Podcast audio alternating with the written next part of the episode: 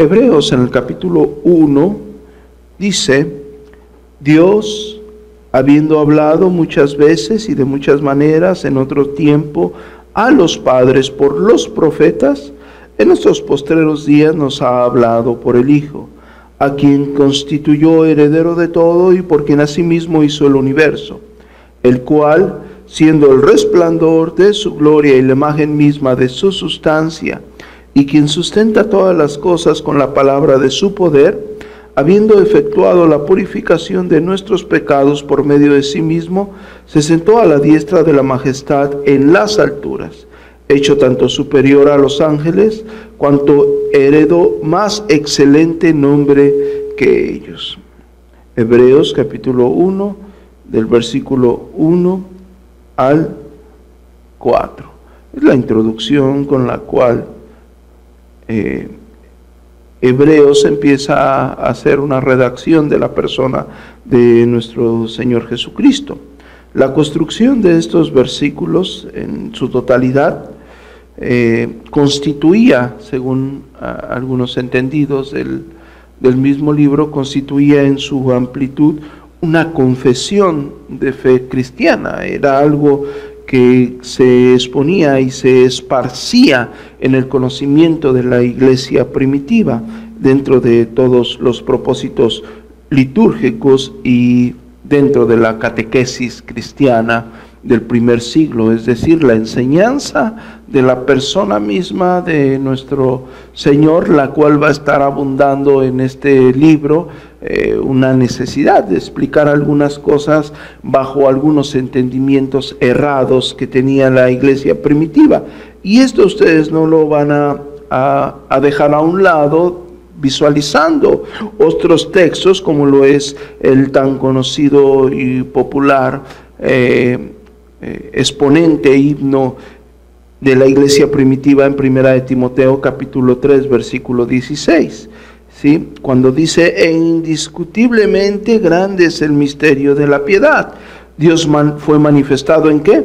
En carne, justificado en espíritu, visto de los ángeles, predicado en los gentiles, creído en el mundo y recibido allá en gloria. Lo mismo vemos en Filipenses en el capítulo 2, versículo 6 al 11, el cual, siendo en forma de Dios, no estimó el ser igual a Dios como cosa que aferrarse, sino que se despojó a sí mismo tomando forma de siervo, hecho semejante a los hombres, y estando en la condición de hombre, se humilló a sí mismo, haciéndose obediente hasta la muerte y muerte de cruz, por lo cual Dios también le exaltó hasta lo sumo y le dio un nombre que es sobre todo nombre, para que en el nombre de Jesús se doble toda rodilla de los que están en los cielos y en la tierra y debajo de la tierra, y toda lengua confiese que Jesucristo es el Señor para gloria de Dios Padre. Vemos esto como una eh, simbología, catequesis, es decir, eh, está expuesto en la escritura como la necesidad de que el cristiano pudiese entender en plenitud quién es Jesucristo, qué hizo Jesucristo. Recordemos que había varias doctrinas cerradas en las cuales la iglesia primitiva estaba batallando y con la cual los apóstoles tenían que poner frente, hablando desde los docetas hasta los ebionitas en la iglesia primitiva, y sin dejar a un lado la, la eh, eh, infiltración gnóstica, la cual se aferraba a querer desvirtuar la persona de nuestro Señor Jesucristo. Vamos a iniciar con el versículo número uno, donde dice, Dios, habiendo hablado muchas veces, y de muchas maneras en otro tiempo a los padres por los profetas. Repito, el versículo 1 está diciendo Dios, habiendo hablado, hace un énfasis. Es una, es una introducción maravillosa, del 1 al 4 es una eh, introducción magistral, poética, eh, concuerdo con el escrito de muchos eruditos, no existe en todo el Nuevo Testamento una introducción tan magistral para referirse a la persona de Jesucristo. No, no la existe. Es decir, el peso, doctrinal y el peso gramatical y poético que tiene el versículo 1 al versículo 4 no se puede comparar con otras porciones de la escritura. No estoy diciendo que esta porción sea mejor que las demás, pero en cuestión doctrinal, en la referencia de la persona de Jesucristo y con las palabras, es decir, la gramática que se está usando, exalta de una forma poética, de una manera eh, eh, magna la persona de nuestro glorioso Señor Jesucristo. El escritor comienza su epístola con una oración que más que epístola se concuerda, porque ustedes pueden ver que no, no existe el carácter de una epístola como tal, no, no vemos el, carácter que tienen otras cartas en el Nuevo Testamento, volteando a ver la, la redacción de Hebreos, no existe una comparación como tal. Más que epístola se visualiza eh, el, el escrito de Hebreos como un sermón, como el desarrollo de un sermón, con la introducción de un sermón y con la redacción doctrinal de un sermón, un elocuente sermón, una necesidad de asentar algo, de exponer algo, de redactar algo. El escritor comienza esto con una oración introductoria que es, elegante en estilo, en dicción. Las palabras fueron seleccionadas eh, meticulosamente. Recordemos que es inspirado divinamente, pero nosotros creemos en la inspiración plenaria y verbal. Eh, la discusión de quién fue el autor de la epístola de Hebreos. No vamos a, meternos en esta situación, no es el caso, no queremos debatir tal eh, posición, la cual a través de los siglos ha sido eh, puesta en la mesa de debates entre los antepasados que recibieron las revelaciones, el escritor de Hebreos los asienta aquí. Él está diciendo, Dios habló, Dios habló muchas veces. Él, les está diciendo a, a sus receptores hebreos, Él está diciendo, Dios, ustedes saben que Dios ha hablado muchas veces y Dios habló de muchísimas formas, de muchas maneras. En otros tiempos a los padres por medio de los profetas. Nosotros tenemos actualmente del Antiguo Testamento 39 libros. Y esos 39 libros fueron escritos en diferentes tiempos, en diferentes lugares, por diferentes personas. En la mayoría no se conocía en lo absoluto ni tenían el mismo oficio. Y todas hablan de la persona de Jesucristo. Todas están dirigidas y se centran en la gloria de nuestro Señor. Y el escritor de Hebreos les está recalcando esa forma que ellos conocían que Dios había hablado. Dios habló muchas veces, Dios habló de muchas maneras, lo hizo en otros tiempos a los padres por medio de los profetas y nosotros podemos encontrar desde el huerto del Edén, como Dios se relaciona, Dios habla con Adán, Dios se relaciona, Dios habla con Abel, Dios se relaciona, Dios habla con Enoch, Dios se relaciona, lo hace con Noé, lo hace con Abraham, lo hace con Isaac, Jacob, lo hace con José el soñador. Dios lo hace con Moisés. Dios se relaciona con el hombre y fue dando una autorrevelación y eso lo conocían todos ellos perfectamente.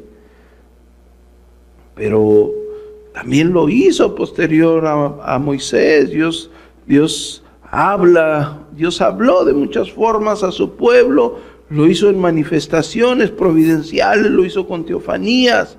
Dios lo hizo por medio de profetas. Dios daba, daba sus decretos por medio de, profetas, sus reprensiones, sus avisos. Y todo eso lo conocía el pueblo de Israel, cómo Dios se había manifestado a su pueblo, cómo Dios había revelado su voluntad a su pueblo. Y bueno, nosotros encontramos al mismo apóstol Pedro queriendo dejar asentado esto para la iglesia eh, primitiva. En su primera carta, en el capítulo 1, del versículo 10 al 12, dice, los profetas que profetizaron de la gracia destinada a vosotros, inquirieron y diligentemente indagaron acerca de esta salvación, escudriñando qué persona y qué tiempo indicaba el Espíritu de Cristo que estaba en ellos, el cual anunciaba de antemano los sufrimientos de Cristo y las glorias que vendrían tras ellas. A esto se le reveló que no para sí mismos, sino para nosotros administraban las cosas que ahora os son anunciadas, por las que os han predicado el Evangelio por el Espíritu Santo enviado del cielo, cosas en las cuales anhelaban mirar los ángeles. El, apóstol Pedro está diciendo los profetas que profetizaron de la gracia destinada a vosotros indagaron diligentemente acerca de esta salvación, acerca de la persona de Jesucristo. Pero estas personas, estos profetas, no hablaron por sí mismos, sino que fueron instrumento de Dios mismo, un instrumento de Dios. Y es con lo que, la, carta de Hebreos nos, empieza a, a revelar, nos empieza a a, dar el entendimiento. Es decir, no hay un corte. La carta de Hebreos nos, nos, indica que no hay un corte, no hay una separación en la revelación de Dios en el Antiguo Testamento y el Nuevo Testamento, sino que más bien es una línea de revelación hasta el cumplimiento de la persona de Jesucristo. Nos habla de esa línea que, que une esta revelación progresiva el profeta no traía su propio mensaje, su propia formulación de verdad religiosa. Hablaban inspirados por el Espíritu Santo. Hablaban la palabra de Dios que no tuvo su origen en la voluntad humana, sino que vino de Dios. Segunda de Pedro, capítulo 1, versículo 21 porque nunca la profecía fue traída por voluntad humana, sino que los santos hombres de Dios hablaron siendo inspirados por el Espíritu Santo. Primera de segunda de Pedro, capítulo 1, versículo 21. Fueron inspirados por el Espíritu Santo. Entonces Hebreos te está diciendo, Dios habiendo hablado, Dios se reveló, se autorreveló muchas veces, no una, fue un constante en todo el pueblo de Israel. Nosotros tenemos 39 libros del Antiguo Testamento. Ellos tenían la división que nosotros ya conocemos, la, ley de Moisés que, que, abarcaba el Pentateuco, ¿sí?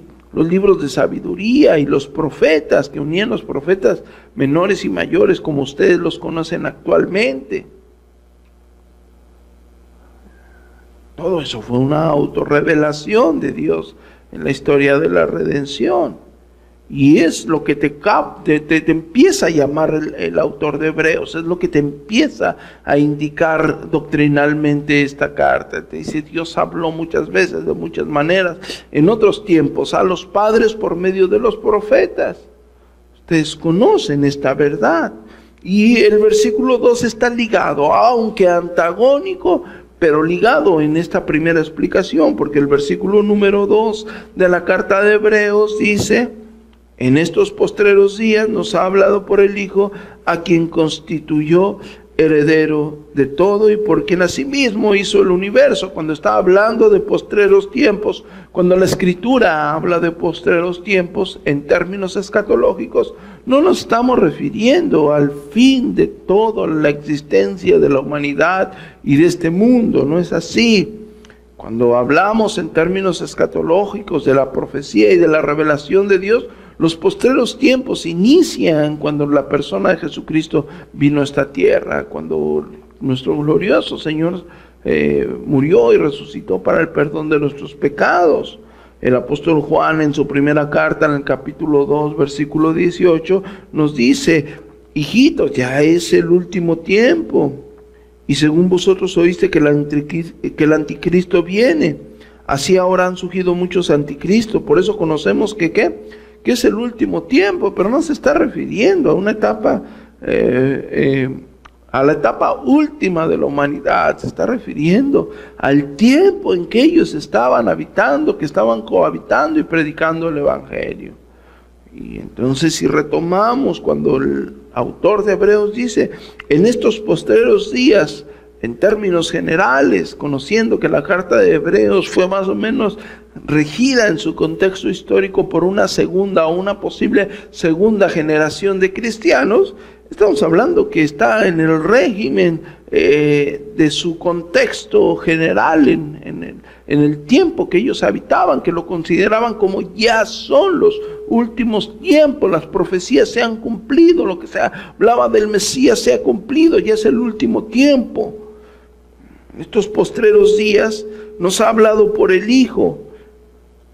Es decir, en un tiempo habló por los profetas. Muchas veces lo hizo a, los padres por medio de los profetas. Ahora ya en la revelación magna de Dios nos ha hablado por el Hijo. Este Hijo a quien ha constituido heredero de todo y por quien asimismo hizo el universo. La palabra hablada por Dios a los antepasados en el pasado no difiere básicamente de la palabra que nos es hablada por medio del Hijo. Es decir, la revelación de Dios a, su pueblo básicamente es la misma. Pero los profetas hablaron de la persona de Jesucristo. El Antiguo Testamento se centra en la persona de Jesucristo. Cristo es el cumplimiento. Pero básicamente hablan de la gloria misma de Dios.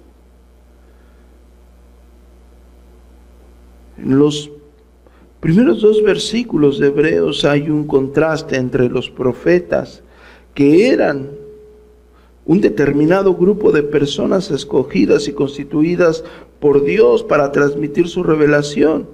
Y el contraste se encuentra cuando en, la redacción añade al Hijo, que es el que nos habla, que sobrepasa a todos los profetas. Si hablamos en términos estrictos, solamente hay un Hijo de Dios. Todos los demás somos creación de Dios. Los ángeles son creación de Dios.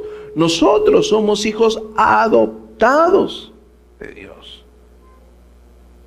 Dios constituye al Hijo heredero de todas las cosas, absolutamente de todo, un heredero.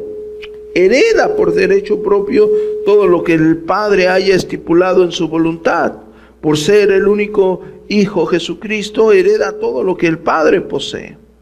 Esto es lo que está diciendo el, autor de Hebreos. Está conectando y va a conectar de forma maravillosa primer versículo, la revelación de Dios en su totalidad, profetizada y revelada al pueblo progresivamente con la revelación del Hijo a quien ha constituido heredero de absolutamente todo. Y esto va a ampliar el entendimiento y no tiene absolutamente ninguna discrepancia con lo que los apóstoles dijeron. El apóstol Pablo a los colosenses en el capítulo 1, versículo 15, tiene tiene una, una redacción similar con esta introducción. Por ello algunas personas creen que el apóstol Pablo fue el posible autor de la carta de Hebreos, porque si nosotros vamos a Colosenses capítulo 1, versículo 15, dice, Él es la imagen del Dios invisible, el primogénito de toda creación, porque en Él fueron creadas todas las cosas, las que hay en los cielos, las que hay en la tierra, visibles e invisibles, sean tronos, sean dominios, sean principados, sean potestades, todo fue creado por medio de Él y para Él. Él es antes de todas las cosas y todas las cosas por medio de Él subsisten. Si nosotros ponemos en una tabla los dos versículos, nosotros vamos a ver la similitud en la redacción de la comprensión y explicación de quién es Jesucristo en su hábitat eterna, en su persona. Bueno, el, el apóstol Juan no difiere de esto, sino todo lo contrario, de una forma clara, más sencilla, por el lenguaje que él poseía en, la en su evangelio, en el capítulo 1, versículo 3, dice, todas las cosas fueron, eh, por él fueron hechas, y sin él nada de lo que ha sido hecho fue hecho. Por su Hijo, Dios hizo el universo. Claro que esto es muy complicado para el hombre llegar a entender, el hombre egocéntrico.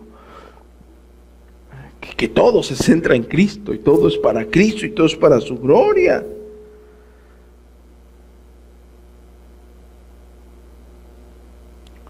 hablando de la majestad de nuestro Señor. Y, si esto no queda eh, tan sólido, recordemos que hay un, un escrito tan, tan maravilloso en Proverbios en el capítulo 8, versículo 22, donde tipológicamente recordemos que la sabiduría ah, representa a nuestro Señor Jesucristo y eh, dice, Jehová me poseía desde el principio, ya de antiguo, antes de sus obras. Eternamente tuve el principado desde el principio, antes de la tierra, antes de los abismos fui engendrada, antes de que fuesen las fuentes de las muchas aguas, antes de los montes fuesen formados, antes de los collados ya había sido yo engendrada. No había hecho aún la tierra, ni los campos, ni el principio del polvo del mundo. Cuando formaba los cielos, dice, ahí estaba yo cuando trazaba los círculos sobre la faz del abismo, cuando afirmaba los cielos arriba, cuando afirmaba las fuentes de los abismos, cuando ponía el mar su estatuto para que las aguas no traspasase su mandamiento, cuando establecía los fundamentos de la tierra, con él estaba yo ordenándolo todo y era su delicia día en día, teniendo solaz delante de él en todo tiempo. Entonces, el, el círculo con el cual el, texto está, nos está brindando es tan grande, por ello que el apóstol Pablo en Romanos en el capítulo 11, versículo 36 dice, porque de Él, o sea, de Él y para Él son todas las cosas. A Él sea la gloria por los siglos de los siglos. El entendimiento que nos está dando la carta es muy grande porque él inicia, como lo dije anteriormente, y perdonen por reiterar esto, pero yo creo que es muy bueno decirlo y reafirmarlo. Nos empieza diciendo la, la revelación progresiva. Habló, por los, habló a los padres por medio de los profetas. Pero ahora nos ha hablado por el Hijo, a quien constituye heredero de todas las cosas. Nos habla de una revelación progresiva, nos enseña la revelación misma de Dios, pero después nos enseña la grandeza de la persona de nuestro Señor Jesucristo. Y nos enseña que por Él fueron creadas todas las cosas y nos enseña que Él es el centro de todo lo que nosotros conocemos y su gloria resplandece sobre todo. Pero no obstante, ahora ahora nos va a ligar la persona de Jesucristo y nos va a reafirmar la enseñanza doctrinal de su deidad. Porque claro que como ahora hay problemas con ese concepto, en ese tiempo también había problemas, no es algo nuevo, no es algo novedoso para el cristiano el tener en juego la doctrina de la persona de Jesucristo. Y él en el versículo número 3 empieza redactando de una forma más, más fuerte, con más peso, afirmando, dice, el cual, siendo el resplandor de su gloria y la imagen misma de su sustancia, y quien sustenta todas las cosas con la palabra de su poder, habiendo efectuado la purificación de nuestros pecados por medio de sí mismo, se sentó a la diestra de la majestad de las alturas. Repito, el cual ese hijo a quien se ha constituido heredero de todas las cosas, ese hijo que tiene el principado sobre todo, ese hijo que estuvo con él y antes de que todo fuese creado, ese hijo que habita coeternamente con el Padre, ese hijo que es Dios mismo, según el versículo 3, siendo el resplandor de su gloria, la imagen misma de su sustancia, y quien sustenta todas las cosas con la palabra de su poder. Y después nos dice qué es lo que hizo, habiendo efectuado la purificación de nuestros pecados por medio de sí mismo. Eh, Philip Unges observa que el resplandor de Jesús, eh, en términos generales, no es tanto la gloria de la deidad brillando, eh, es decir, no es, la gloria de la deidad de, hablando de Dios brillando a través de la humanidad, o de su humanidad, como la gloria de Dios manifestada en la perfección de su humanidad, que estaba en completa consonancia con la voluntad del Padre. Maravilloso este escrito. Y esto no está lejos de lo que enseña la escritura. Juan capítulo 1, versículo 14 dice, y el verbo fue hecho carne y habitó entre vosotros. Y vimos su gloria como del unigénito del Padre lleno de gracia y poder. Vimos su gloria, habitó entre nosotros ese verbo que se hizo carne, lleno de gracia y de verdad, la representación exacta de su ser. El Hijo es la perfecta representación del ser de Dios. En otras palabras, Dios mismo estampó en su Hijo la impronta divina de su ser, la palabra que se traduce como representación exacta se refiere a monedas acuñadas que portan la imagen de un soberano o presidente. La misma representación intacta. Una se refiere o hace referencia a una precisa reproducción del original. Lo mismo. El Hijo en su ser es completamente lo mismo que el Padre. Repito, el Hijo en su ser es completamente lo mismo que el Padre. Diferentes personas, claro está, pero es el mismo que el Padre. Felipe le dice al Señor, Señor, muéstranos al Padre y nos basta. Jesús le dijo, tanto tiempo hace que estoy con vosotros ¿Y no me has conocido, Felipe? El que me ha visto a mí, ha visto al Padre. ¿Cómo pues tú dices, muéstranos al Padre? Juan capítulo 14, versículo 8 al 9. Es lo que la escritura nos está enseñando. Y la escritura nos, nos enseña que Él sostiene todas las cosas con la palabra, con su poderosa palabra, con la palabra de su poder.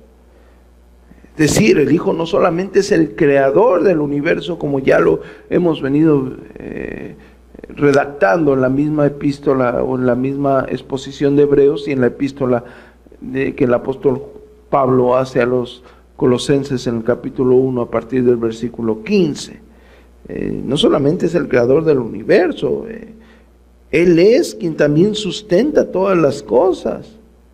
Los dos pasajes se complementan mutuamente y revelan el poder divino del Hijo.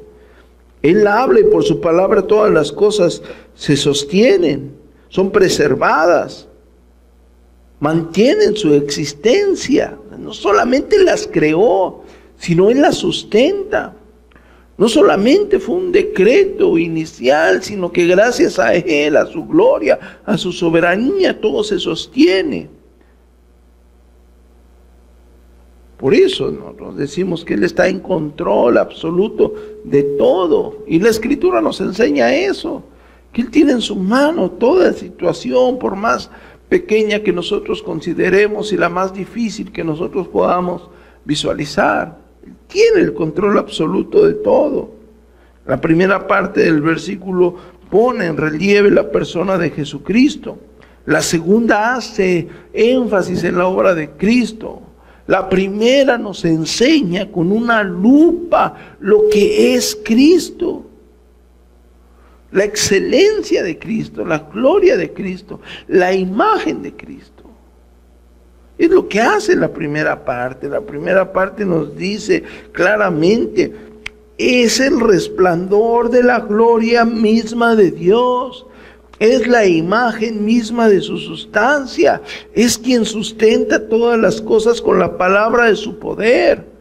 Ese es Cristo, Dios mismo hecho hombre. Y la segunda parte nos habla de su poderosa obra. La poderosa obra dice que ha efectuado la purificación de nuestros pecados por medio de Él mismo. Claro que va a haber un énfasis en, eh, en relación con los sacrificios que se hacían en el Antiguo Testamento. Dice, ha efectuado la purificación de nuestros pecados por medio de sí mismo y se ha sentado, se ha sentado, está sentado a la diestra del Padre. Después de haber provisto la purificación de los pecados, se sentó a la diestra de la majestad en el cielo esta oración indica una secuencia en los hechos redentores de Cristo, es decir, primero efectuó la purificación de nuestros pecados y después está sentado a la diestra del Padre. Y esto no nos dice que no habitara coeternamente con el Padre antes de que todo fuese, porque nuestro mismo Señor Jesucristo en varias ocasiones dice, con la gloria que tuve contigo antes de que todo existiese que no está hablando que ha provisto para la purificación de nuestros pecados. Según la ley mosaica, el sumo sacerdote tenía que efectuar la, la expiación en el día de la expiación para limpiar al pueblo de Israel de todos sus pecados. Y eso ustedes lo pueden ver en Levítico capítulo 16, versículo 29 al 34. El sumo sacerdote arónico era también un pecador y por consiguiente efectuaba su tarea imperfectamente. Pero aquí el, autor en la redacción nos habla de Cristo. Eh, tanto Cristo era el único sin pecado y verdadero sumo sacerdote, completó la tarea de purificación perfectamente, purificó nuestros pecados, gracias a su perfecto sacrificio hemos sido perdonados. Tito capítulo 2 versículo 13 al 14 dice, aguardando la esperanza bienaventurada y la manifestación gloriosa de nuestro gran Dios y Salvador Jesucristo, quien se dio a sí mismo por nosotros para redimirnos de toda iniquidad y purificar para sí un pueblo propio, celoso de buenas obras. Una vez cumplida su obra mediadora, el Hijo ascendió al cielo y tomó el lugar de honor que le correspondía junto al Padre. Primera de Pedro, capítulo 3, versículo 22, que habiendo subido al cielo está a la diestra de Dios y a Él están sujetos los ángeles, autoridades y potestades. La idea de sentarse a la derecha de alguien significa un privilegio concedido a una persona a la que se quiere honrar en gran manera. Filipenses en el capítulo 2, a partir del versículo 9, dice, por lo cual Dios le exaltó hasta lo sumo y le dio un nombre que es sobre todo nombre, para que en el nombre de Jesús se doble toda rodilla de los que están en los cielos, en la tierra y debajo de la tierra, y toda lengua confiese que Jesucristo es el Señor para gloria de Dios Padre. Y después en el versículo 4 nos está diciendo, hecho tanto superior a los ángeles cuanto heredó más excelente nombre que ellos.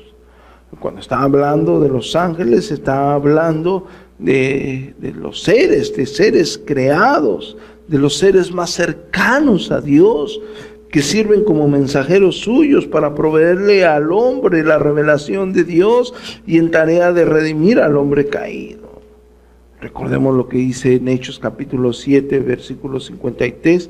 Dice, vosotros que recibiste la ley por disposición de quién? De ángeles. Gálatas capítulo 3, versículo 19. Entonces, ¿para qué sirve la ley?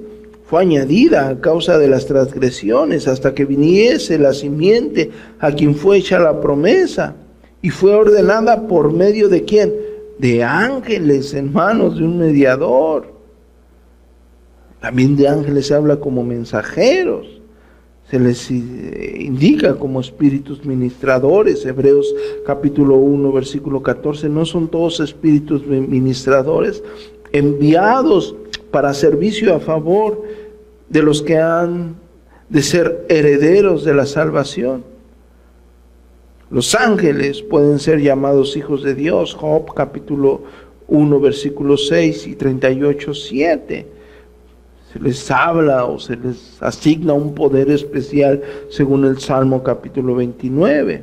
También se habla de la santidad que obviamente pueden poseer por estar en la presencia de Dios mismo según el Salmo número 89 versículo 6.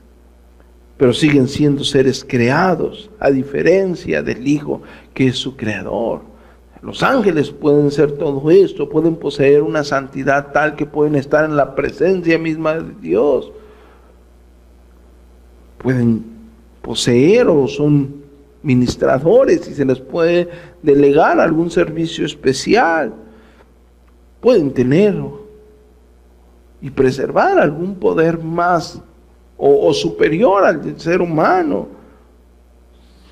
pero siguen siendo una creación como tú y yo, siguen siendo creación del mismo Hijo y del mismo Creador.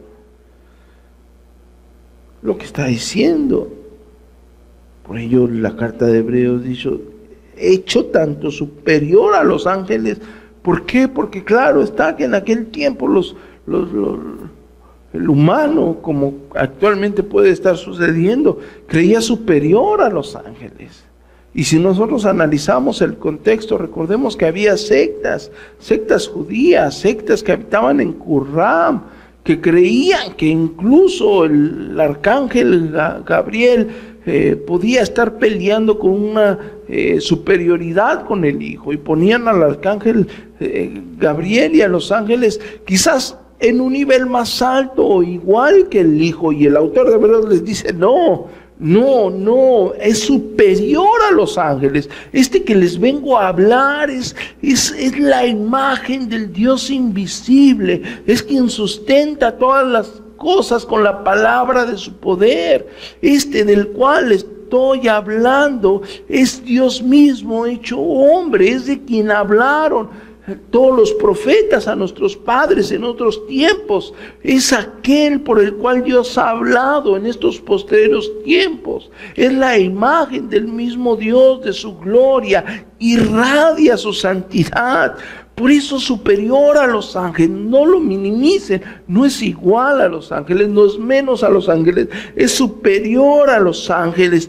Por ello ha heredado un excelente nombre, un nombre más grande que ellos. Es lo que nos está diciendo el autor de, la carta de Hebreos.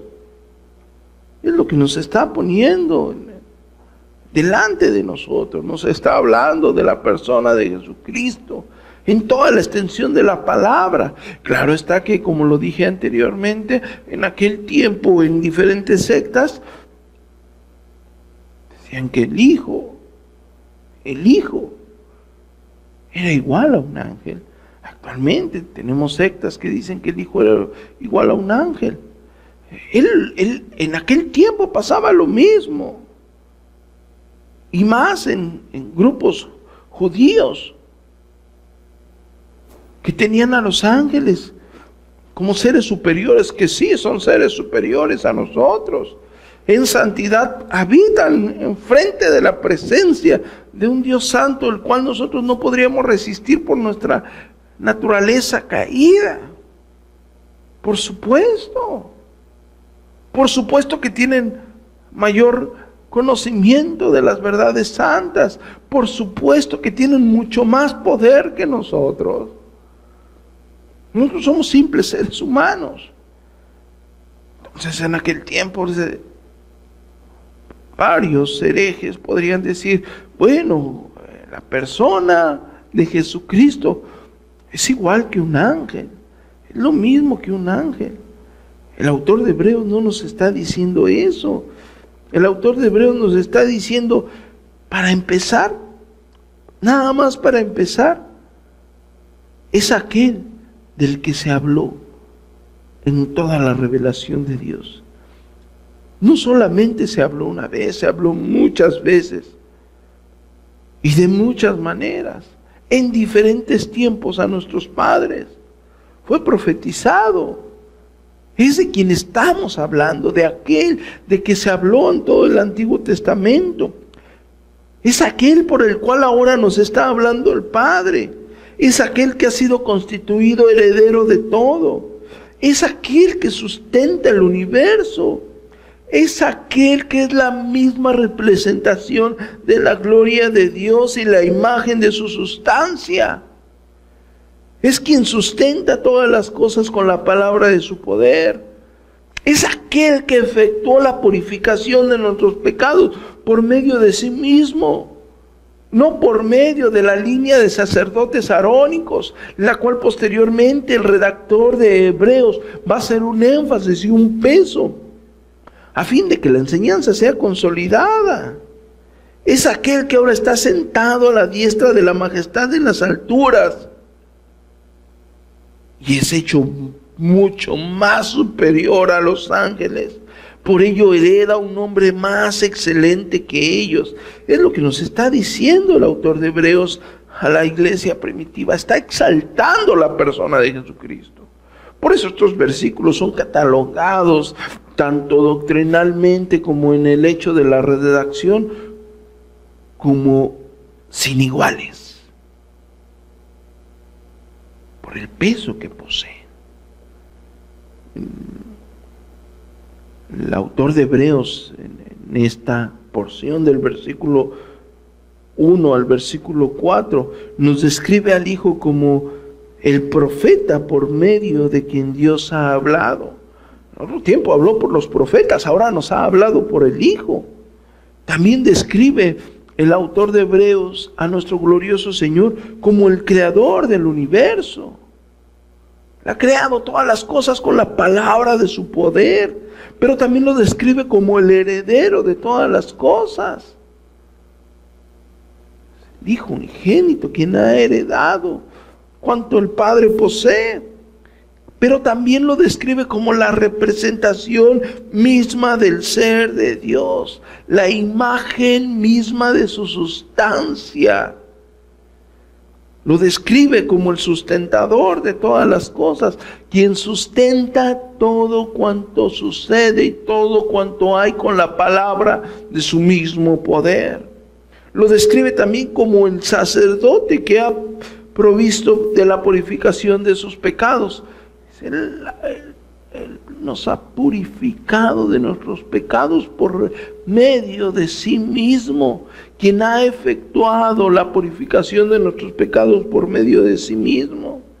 Lo describe también como el rey que se sentó en su lugar de honor. Está a la diestra del Padre. Cuando decimos a la diestra, está en un lugar privilegiado.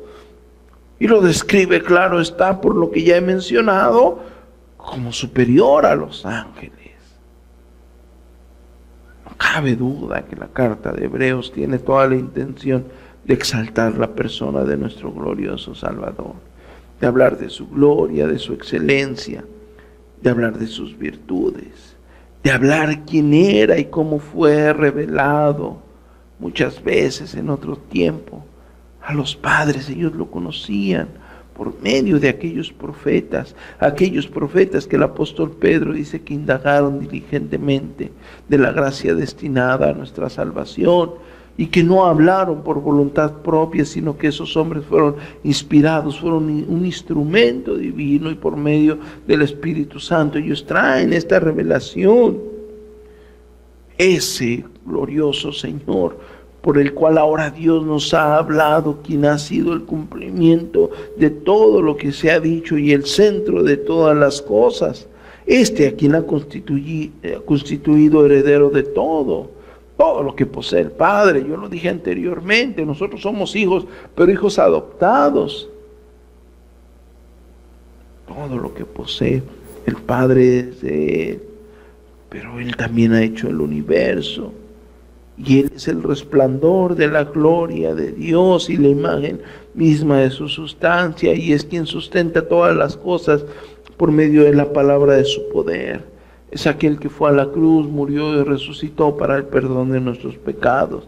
Es aquel que ha efectuado la purificación de los mismos por medio de sí mismo, no como la línea de sacerdotes arónicos que eran imperfectos y tenían que hacer un sacrificio primero para el perdón de sus pecados, para después poder hacer un sacrificio para los pecados del pueblo. Este no, es puro, perfecto, santo.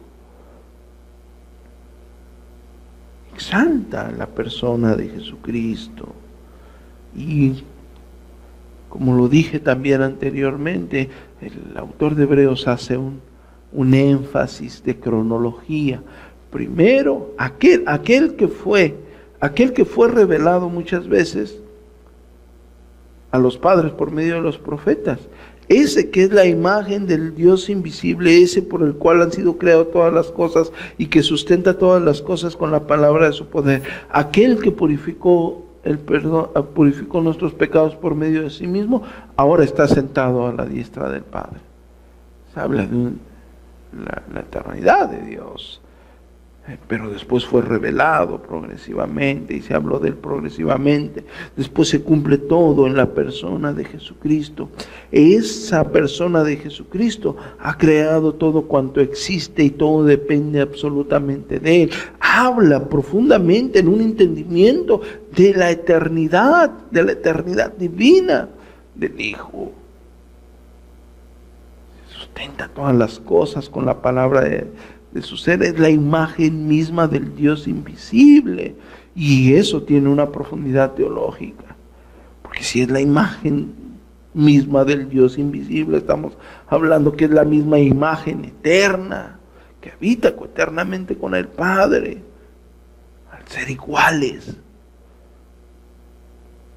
Sustenta todas las cosas con la palabra de su poder. Ha perdonado nuestros pecados perdonado nuestros pecados por medio de sí mismo con un sacrificio santo y puro. Ahora está sentado a la diestra del Padre. Te habla de una línea cronológica, es magistral. Simple y sencillamente es magistral. Es poético, tiene un peso doctrina. Increíble. Te habla y te resume, te resume en tres, en cuatro versículos la línea cronológica de todo el Antiguo y el Nuevo Testamento. Habla de la profundidad tipológica de la persona de Jesucristo.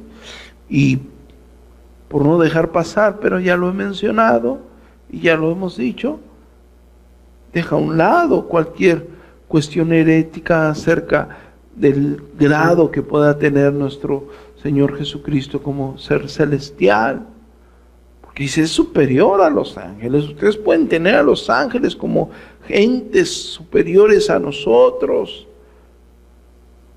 Personas que están, o seres que están en la presencia del Dios Santo.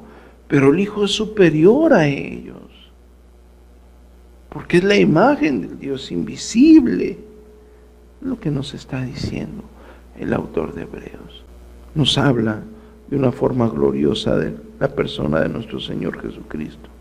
Y nos enseña de su grandeza, nos enseña de su ser, de su gloria, de quién es y la necesidad de coincidirlo de tal forma.